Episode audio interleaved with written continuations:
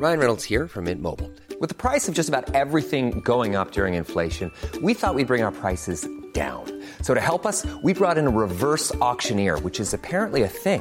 Mint Mobile unlimited premium wireless. Ready to get 30, 30, bit to get 30, bit to get 20, 20, 20, bit to get 20, 20, bit to get 15, 15, 15, 15 just 15 bucks a month. So, Give it a try at mintmobile.com slash switch. $45 upfront for three months plus taxes and fees. Promo for new customers for limited time. Unlimited more than 40 gigabytes per month. Slows. Full terms at mintmobile.com.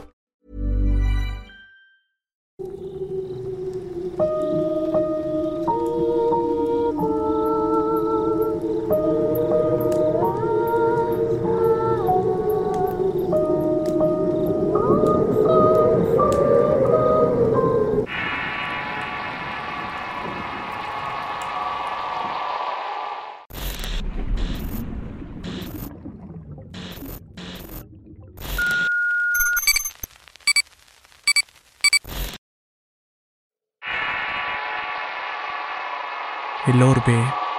Historia escrita y adaptada por Eduardo Liñán para relatos de horror. Hace tiempo me recibí de licenciado en educación. Al salir de estudiar, en principio me las vi un poco difíciles para colocarme en alguna escuela. No tenía una plaza que me heredara algún familiar y tampoco experiencia como docente. A pesar de ello, logré unas horas como maestro sustituto en una escuela rural al norte de San Luis Potosí. Todos los que aspirábamos a ser maestros comenzamos de esta manera. Era como tu bautizo de fuego al enseñar a alumnos escasos recursos y de la misma forma recursos limitados como profesores. Luego de varias horas de viaje bajé a la orilla de una carretera.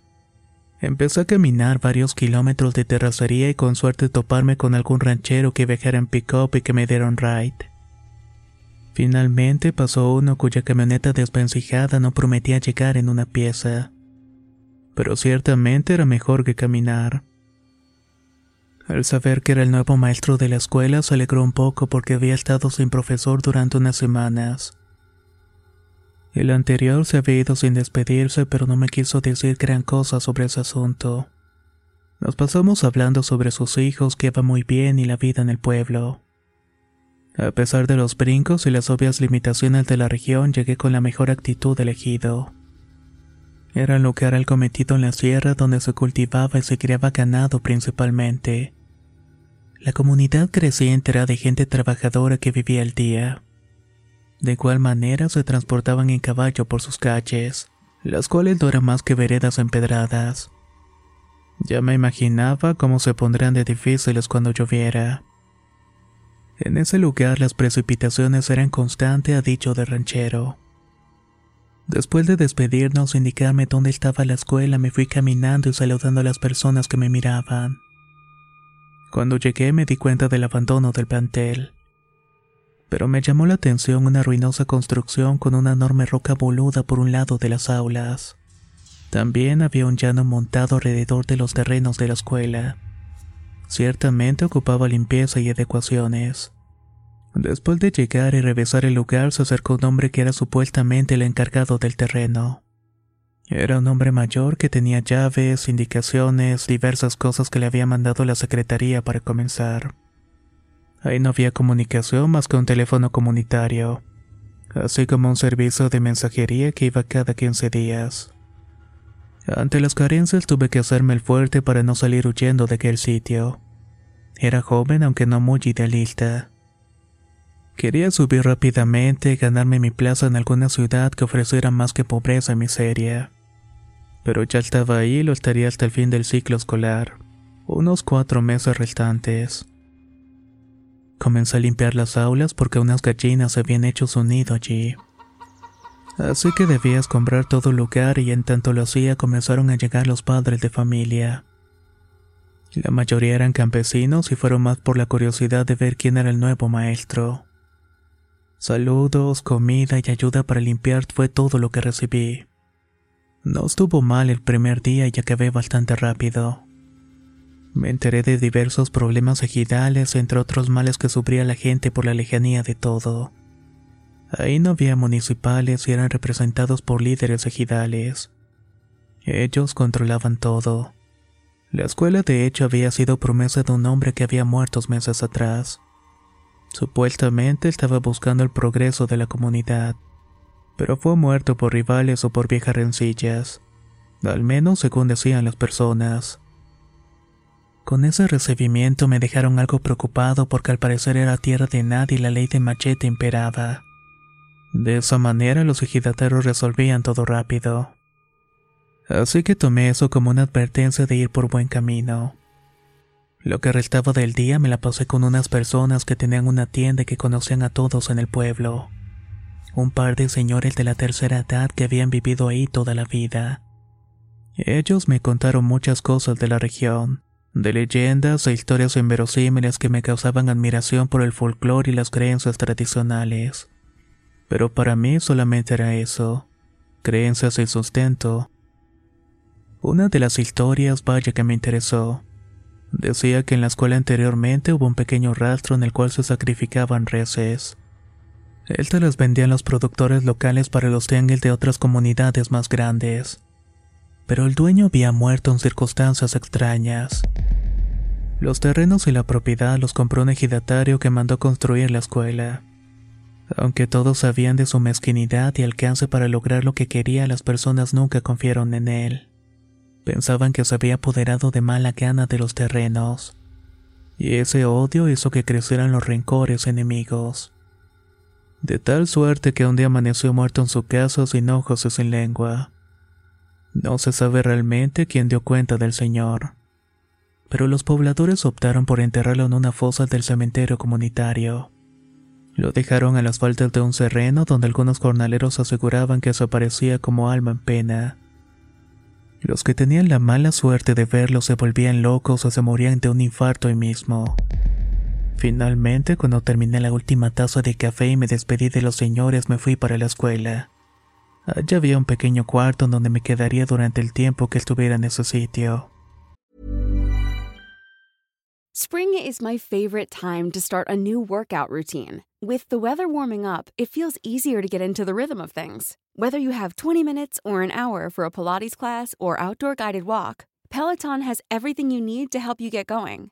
Get a head start on summer with Peloton at onepeloton.com. If you're looking for plump lips that last, you need to know about Juvederm lip fillers. With Juvederm Volbella XC and Juvederm Ultra XC, your lip look, whether it's subtle or bold, can last up to one full year with optimal treatment and no additional maintenance. Find a licensed specialist and see if it's right for you at juvederm.com today. That's J U V E D E R M.com. Add fullness to lips in adults over 21 with Juvederm Volbella XC or Juvederm Ultra XC. Do not use if you have severe allergies or a history of severe allergic reactions, or if you're allergic to lidocaine or the proteins used in Juvederm. Tell your doctor if you have a history of scarring or taking medicines that decrease the body's immune response or that can prolong bleeding. Common side effects include injection site redness, swelling, pain, tenderness, firmness, lumps, bumps, bruising, discoloration, or itching. As with all fillers, there's a rare risk of unintentional injection into a blood vessel, which can cause vision abnormalities, blindness, stroke, temporary scabs, or scarring. For full important safety information, visit juvederm.com. Después de acomodar mis cosas, me dispuse a dormir y esa primera noche descubriría que aquello que consideraba cuentos de folclore eran ciertos. Un impulso muy extraño me hizo despertar en medio de la madrugada. Fue como un espanto que me alertó y me levanté rápidamente con el corazón acelerado. Estaba sudando copiosamente a pesar de que había mucho frío. No entendía por qué razón me sentía de esa manera. Era como espantado, nervioso, y lo único que hice fue tomar agua con desesperación de una botella que agradecía haber llevado. Cuando finalmente me tranquilicé me dieron ganas de hacer una necesidad o de salir al helado exterior. Pero debía hacerlo y maldije por no tener un baño dentro del cuarto. Al recorrer unos metros por un camino de piedra la chamarra me fue insuficiente para cubrirme. Así que entré rápidamente a la letrina y cuando salí noté algo sumamente extraño.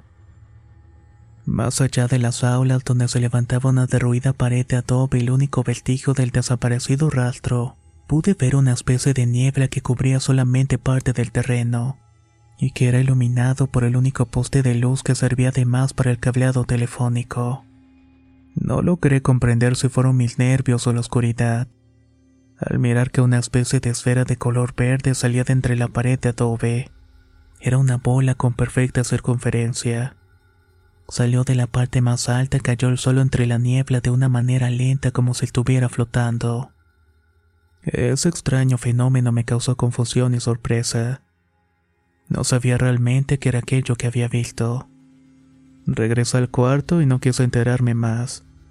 Pero en cuanto acomodé la cabeza en la almohada empezó a escuchar unos ruidos. Era una voz que al principio era susurrante, pero que poco a poco se fue transformando en un quejido. Era profundo y escalofriante, haciéndote pensar que alguien estaba dañando algún ranchero trasnochador. Al ser el nuevo profesor y desconociendo las costumbres de los lugareños, no me quise involucrar. Además tenía miedo de todas esas historias que había escuchado y me hicieron entrar en una crisis de ansiedad. Sentía pavor y no podía estar tranquilo. Más aún cuando los alaridos de dolor empezaron a escucharse repetidamente. Cada vez eran más y más sonoros. Mi piel estaba erizada y sentía que mi cuerpo pesaba y mi respiración se agitaba cada que intentaba calar aire. Con un breve ápice de valor y curiosidad me levanté para mirar qué era lo que estaba gritando. Al asomarme por una pequeña abertura en la ventana de madera, solo podía ver el reflejo de la luz y esa niebla extraña que ya había cubierto todo el terreno de la escuela. Y aunque no podía ver a nadie en el exterior, Podía escuchar los lamentos que me aterraron por los sonoros y la clase de gritos. Era como si estuviera matando o haciendo sufrir a una persona que no podía ver. Me acosté con el corazón latiendo fuertemente, tapándome los oídos con la almohada y temblando no solamente por el frío. Realmente sentía una sensación de terror en ese momento. Ante la imposibilidad de darle una explicación a la situación tan escalofriante que estaba experimentando, y para aumentar más el temor, escuché además de los lamentos un crujir en las paredes. Provenía de las aulas. El ruido me levantó alertado pensando que quizás se había metido a robar. Era mi costumbre pensar eso aunque no hubiera realmente nada que robarse. El impulso me hizo asomarme por la puerta del cuarto olvidando un poco los alaridos que aún se podían escuchar tenuemente. Me concentré en encontrar a la persona que se había metido y para mi sorpresa la neblina del suelo se movió de forma extraña. Era como si de pronto aquello cobrara vida y cuando la perfecta esfera de color verde surgió de esta, se concentró en un punto para levantarse formando algo difuso. No tenía forma alguna y solamente estaba ahí provocándome espanto. Aquella neblina se levantó más de cuatro metros sin dejar de difuminarse o separarse del piso quedándose un poco más arriba de la copa de un árbol. Sin dar crédito a lo que estaba pasando, me quedé agazapado con la espalda a la pared, pensando que era imposible aquello que estaba pasando. Finalmente los gemidos y los lamentos cesaron y después no sé cuánto tiempo me volví a asomar para mirar que la niebla y esa bola verde poco a poco se fueron difuminando hasta que solamente quedó oscuridad y silencio. Había pasado mucho tiempo y casi eran las 4.30 de la madrugada. Todo eso me había parecido eterno. El cantar de los gallos anunciaba que pronto amanecería. Pesadamente me acosté en la cama para intentar dormir y descansar de esa horrible experiencia. Era domingo, así que tendré un día más para preparar las aulas y las clases. Además también para recuperarme del espanto. No sé cuánto tiempo estuve mirando esa pared carcomida buscando respuestas, no solo en cada uno de los adobes, sino alrededor del patio y las aulas, imaginando lo que había visto y escuchado horas antes. Sin ninguna clase de explicación me dispuse a buscar algo de comer en la tienda de los viejos en donde hacían desayunos y comidas. Al llegar de inmediato la señora me miró con desdén y me dijo algo que me descolocó por completo. Ya escuchaste el ánima del dueño del rastro. Sin poder decir nada, la señora me explicó que en realidad el espíritu del hombre andaba pagando, que no podía descansar en paz y esas manifestaciones eran comunes. Los pobladores ya se habían acostumbrado, pero no dejaba de aterrarlos por las noches. Nadie salía a cierta hora a riesgo de encontrarse con esa manifestación y morir espantado. Por supuesto, yo estaba temeroso y aún incrédulo. Pero dado los acontecimientos, pregunté cómo le podía hacer para por lo menos poder descansar y que no se me apareciera más por las noches. La señora se quedó un rato callada y antes de que pudiera decir algo su marido salió del fondo de la tienda para gritarle, Vieja, cállate. La señora se quedó impávida ante el grito de su marido y a mí me dio un poco de vergüenza por el regaño. Pero después de un rato el señor me encaró diciendo que el ánima del señor se aparecía porque había muerto de forma violenta. Además que había dejado enterradas varias ollas con monedas de oro que resguardaba con recelo. De ahí que se apareciera constantemente en ese lugar porque muchos le robaron parte de su amado tesoro. La escuela tuvo la mala suerte de ser levantada en ese sitio precisamente. El ejidatario no fue tonto. La puso ahí para escarbar la propiedad sin que nadie la molestara. Pero no contaba con el dueño de rastro y su fantasma. Las personas que se quedan ahí como el anterior maestro mejor se van. Sería mejor que lo hicieras tú, muchacho. Ahí no hay nada más que maldiciones y muerte, comentó el viejo. Tan solo agradecí la comida y salí pensando de la tiendita. Antes de aquella noche todo me hubiera parecido una historia fascinante e interesante de la región.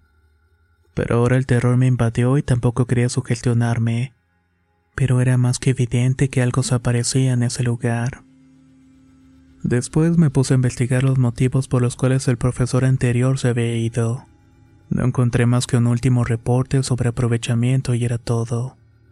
Antes de que le asignaran el lugar, el secretario mencionó que la vacante estaba y el profesor simplemente ya no se presentó.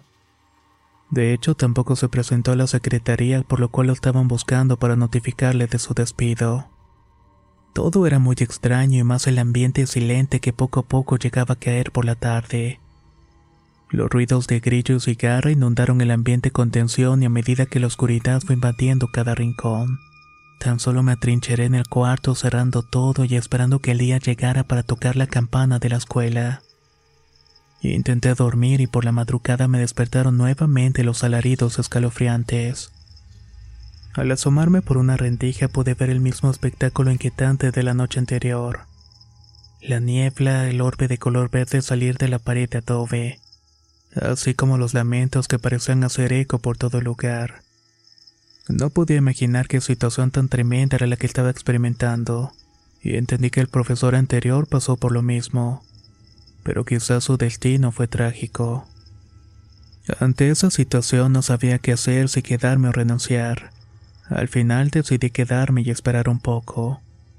Así que me quedé con temor tratando de no escuchar aquello. Fue solo un momento en que sucedía todo y después de nuevo el silencio. Por la mañana y al canto del gallo me preparé para recibir a los pequeños. En realidad eran muy pocos, por lo que organicé los grupos en horarios y temas que debía darles conforme pasaba la mañana. Durante el receso se acercó un joven que cursaba el sexto año cuyo nombre es Casimiro. Tenía unos 13 años con un semblante seguro y recio como la región. Contrastaba con una voz ronca que comenzaba a manifestarse al entrar en la pubertad. Al conversar con él me contó que su padre había trabajado con el ejidatario que levantó la escuela. Y a decir del hombre hubo un momento que encontró algo enterrado cerca de la pared de adobe. En cuanto lo hizo, corrió a todos los ayudantes, los alumnos y el maestro. Algo que no obedeció el profesor y se quedó atento y escondido para ver qué hacía el ejidatario. Dicen que encontró un jarrón con monedas enterradas y esa fue su perdición, afirmó Casimiro. A partir de ese momento el ejidatario se volvió loco. El brillo del oro lo cegó tanto que su locura lo hizo cometer atropellos y tratar mal a la gente. Incluido el padre de Casimiro que junto con otros hombres conspiraron para detener al viejo. Pero una mañana el hombre fue encontrado en su casa muerto. Se había cortado la lengua y sacado los ojos con sus propias manos.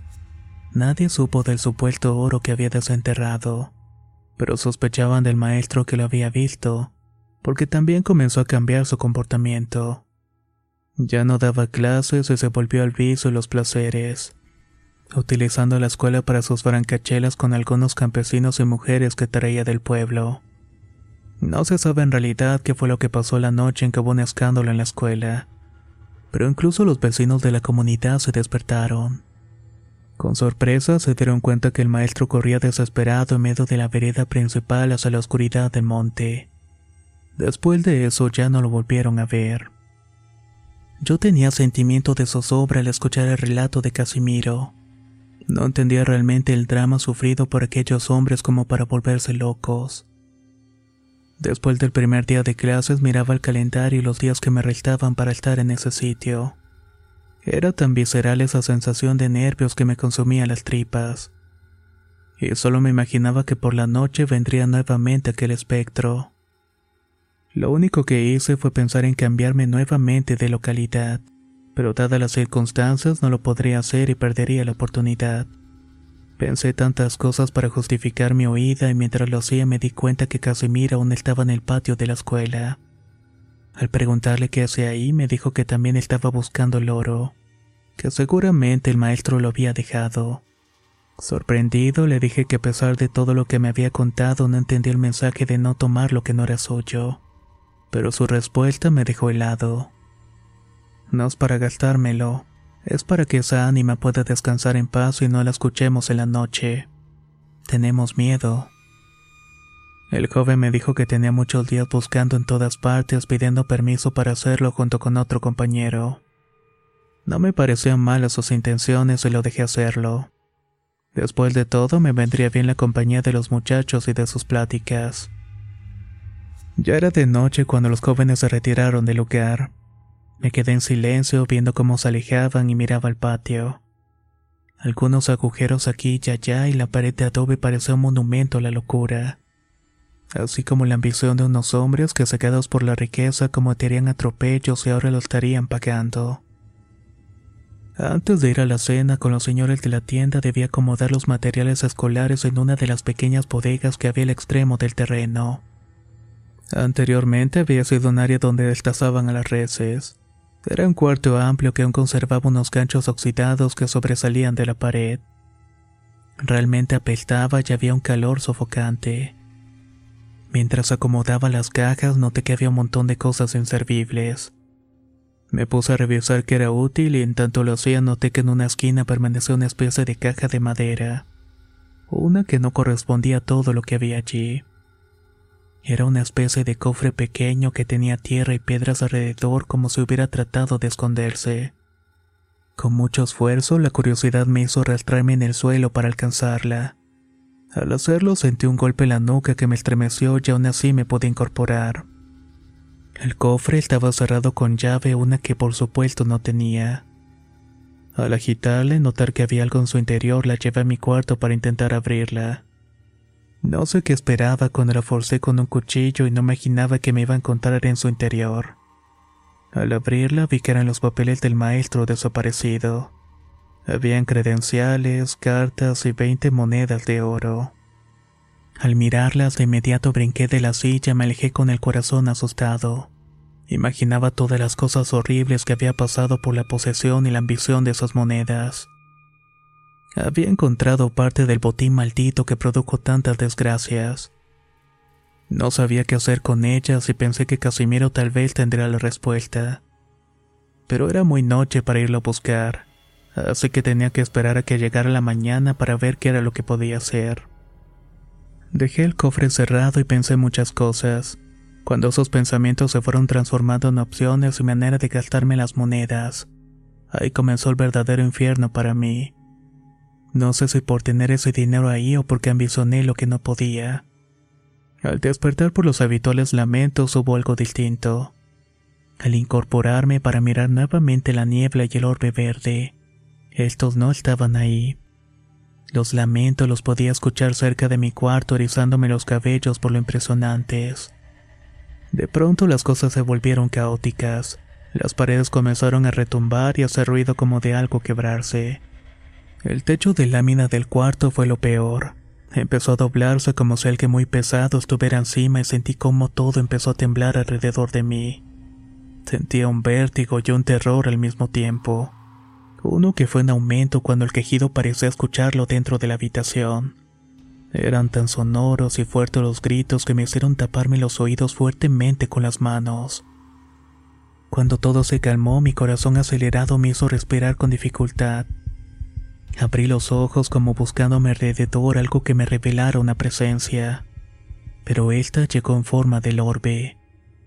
Vi cómo atravesaba la pared y poco a poco la neblina empezó a colocarse por todos lados del cuarto. En un momento me vi rodeado de ese vapor extraño y frío, uno que olía como a carne y despojos. Me paralicé completamente y el orbe al ponerse frente a mí me iluminó el rostro. Ese verde del techo me hizo imaginar y pensar cosas extrañas. Visiones de muerte y tortura me transportaron a un mundo de horror que casi me vuelve loco. Quise por un momento sacarme los ojos para no mirar el terror que me estaba provocando la muerte, porque solamente estaba pensando en todo aquello. Aquella neblina de onda me invadió y me impedía respirar y esa falta de aire me provocó que todo me diera vueltas. Me desvanecí en el suelo colocándome en una pesadilla interminable. Una que terminó cuando sentí que alguien me estaba sacudiendo y llamándome por mi nombre. Era Casimiro su padre los que estaban intentando despertarme. Y era tarde y la escuela no se había abierto. Los campesinos temieron que me hubiera pasado lo mismo que el anterior maestro y fueron a ayudarme. De inmediato me levanté del suelo indicándole a Casimiro y a su padre del hallazgo. De hecho, se sorprendieron al ver las monedas. Pero se decepcionaron al mismo tiempo al revelar de que no eran en realidad la riqueza que se presumía. Al tomar el cofre con las monedas salieron al patio donde estaban los otros padres y niños. Hablaron entre sí y me comentaron que iban a hacer lo propio para enterrar parte del dinero. Sin imaginar que irían a la pared de adobe y escarbarían un agujero cerca de la gran piedra redonda me quedé pasmado al mirar que había más monedas en ese lugar. Algunas en paliacates llenos de barro, botes y pequeños jarros. No entendía cómo esa riqueza estaba ahí al alcance de todos y de tantas cosas que se podían solucionar con ellas. Pero antes de que hablara, el padre de Casimiro me dijo algo que me sorprendió. Maestro, todo esto ha provocado muchas desgracias. El dueño del rastro está precisamente enterrado ahí cuatro metros abajo con mucho dinero, el que hemos ido recuperando para tener calma y tranquilidad. Guardamos celosamente el secreto y usted también guárdelo. No se vaya a volver loco como su colega y se vaya a terminar sacando los ojos. Luego de decir esto comprendí por qué estaba esa pared allí. Era una especie de tumba y debajo los restos de una persona. Todo eso en una escuela. Era tan absurdo y real que no quise decir nada más al respecto. El dueño de la tienda se acercó a mí para ofrecerme un pequeño cuartito donde podía dormir, al menos en cuanto terminara el servicio.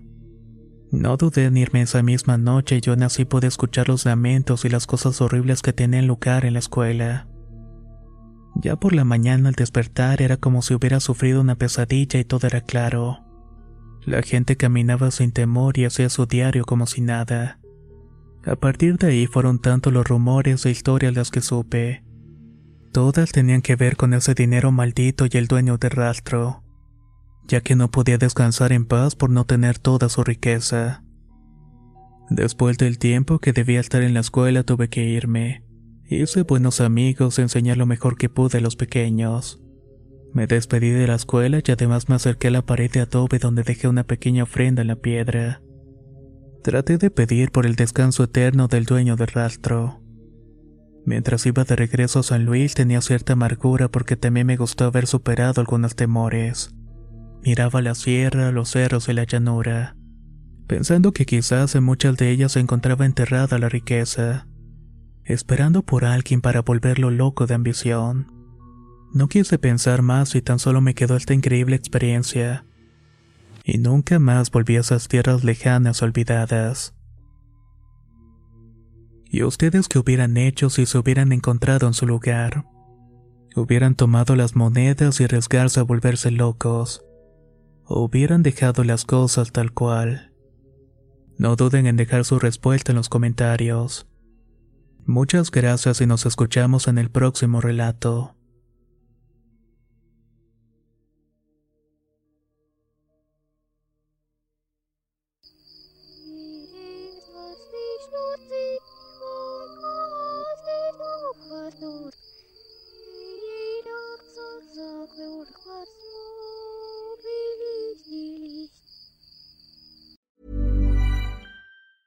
If you thought the only way to get a more defined jawline with natural looking results was through surgery, think again. Juvederm Volux XC is a non surgical injectable gel filler that improves moderate to severe loss of jawline definition and can help you achieve natural looking results with little downtime. Even better, this improved definition lasts up to one year with optimal treatment. No maintenance required. Improve jawline definition for a smooth, sculpted look with Juvederm Volux XC. For important safety information and to find a licensed specialist, visit juvederm.com. That's J U V E D E R M.com. Not for people with severe allergic reactions, allergies to lidocaine, or the proteins used in Juvederm. Common side effects include injection site redness, swelling, pain, tenderness, firmness, lumps, bumps, bruising, discoloration, or itching. There's a risk of unintentional injection into a blood vessel, which can cause vision abnormalities, blindness, stroke, temporary scabs, or scarring. Talk to a licensed specialist to find out if it's right for you. Hey, folks, I'm Mark Marin from the WTF Podcast, and this episode is brought to you by Kleenex Ultra Soft Tissues, your ally to help tackle your allergy symptoms this season. I love the change of seasons, but nobody loves pollen and all those other things floating in the air that make you sneeze during this nice weather. Kleenex Ultra Soft Tissues are hypoallergenic and allergist approved, so fight back against watery eyes and runny noses without worrying about irritating your skin. For this allergy season, grab Kleenex and face allergies head on.